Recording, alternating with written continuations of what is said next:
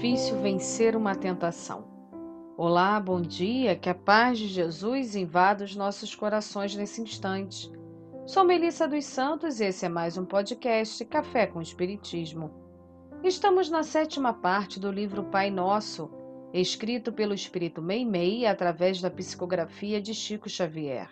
Meimei está nos explicando a oração que Jesus nos ensinou na história de hoje, ela vai nos dizer mais um pouquinho do complexo significado da frase Não deixeis cair em tentação. Sabem, muitas tentações para nós ainda são muito difíceis de vencer. Tentação, como já vimos nas reflexões anteriores, é aquilo que nos faz mal, que não é bacana, mas que mesmo assim fazemos. Hoje vamos propor aqui, antes da história de Meimei, dois pensamentos. Reflita e guarde as respostas para você. Qual tentação que antigamente você achava que seria muito difícil de vencer e que hoje você percebe que já venceu? E o que aconteceu para que essa vitória fosse dada? Deixado esses questionamentos para nossa reflexão, vamos à história de Meimei de hoje. Ela se chama Necessidade da Educação e diz assim: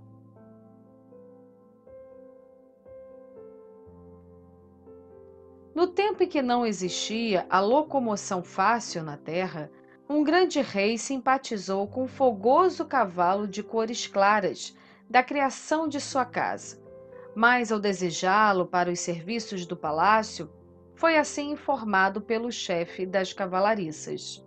Majestade, esse animal é vítima de muitas tentações, Basta que se movimente de leve para assustar-se e ocasionar desastres. Uma simples folha seca na estrada é razão para inúmeros coices. O rei ouviu atencioso e afirmou que remediaria a situação. No dia seguinte, mandou atrelá-lo à enorme carroça de limpeza, onde o cavalo se viu tão preso que não pôde fazer outros movimentos além dos necessários. Depois de algumas semanas, o monarca determinou fizesse ele o duro serviço dos burros, transportando cargas pesadíssimas. A princípio, o animal se rebelava, escolceando o ar e relinchando fortemente. Entretanto, foi tantas vezes visitado pelos gritos e pelos chicotes dos peões e tantos fardos suportou que, ao fim de algum tempo, era um modelo de mansidão e brandura, sendo colocado no serviço real com um grande contentamento para o soberano. Assim acontece conosco na vida. Destinados ao trabalho da vontade de Deus, se vivemos entregues às tentações do mal, desorientados e egoístas, determina o Senhor que sejamos confiados à luta e à provação a dificuldade e ao sofrimento, aos quais pouco a pouco nos ensinam a humildade, o respeito, a diligência e a doçura. Depois de passarmos pelos variados processos de educação indispensável ao nosso burilamento, seremos então aproveitados com êxito e segurança nos serviços gerais da bondade de Deus, junto de nossos irmãos.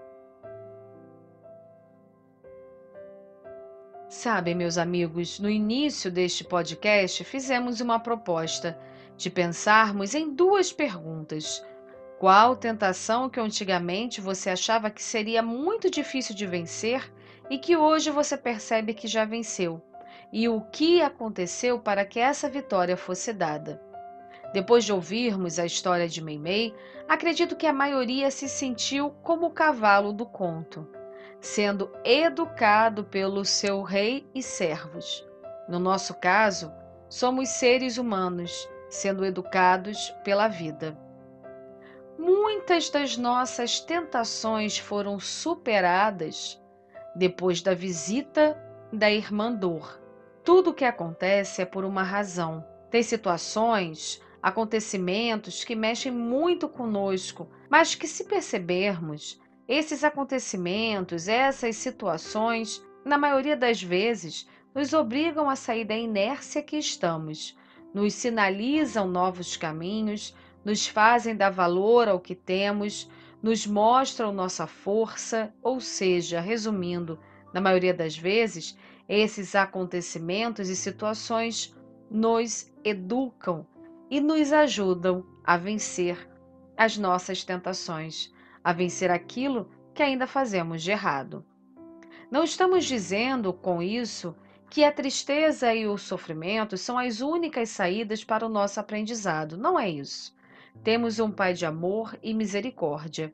O que acontece é que muitas vezes, pela nossa própria teimosia e egoísmo, depois de muitas tentativas celestes em aprendermos pelo amor que não soubemos aproveitar, só a visita da irmã dor é capaz de nos fazer ir adiante e vencer aquele mal que ainda se manifesta em nós.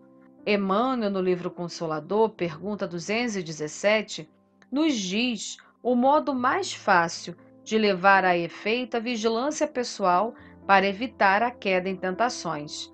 E a resposta dele é que a maneira mais simples para isso é a de cada um estabelecer um tribunal de autocrítica em consciência própria, procedendo para com o outro na mesma conduta de retidão que deseja da ação alheia para consigo próprio. Em outras palavras, ou melhor, com as palavras de Jesus, fazer ao outro aquilo que gostaria que fizessem conosco. Que possamos continuar caminhando, seguindo, nos esforçando para sermos melhores a cada dia, vencendo as nossas tentações, lembrando de respeitar o nosso ritmo, mas também de sermos sinceros conosco, para podermos dar efetivamente um passo adiante a cada oportunidade, cientes sempre de que tudo em nossa vida vem para um aprendizado, que mesmo quando não entendemos, é porque aquilo, no mínimo, veio para nos deixar mais fortes e vigilantes para o futuro. Que assim possa ser e até o próximo podcast Café com Espiritismo.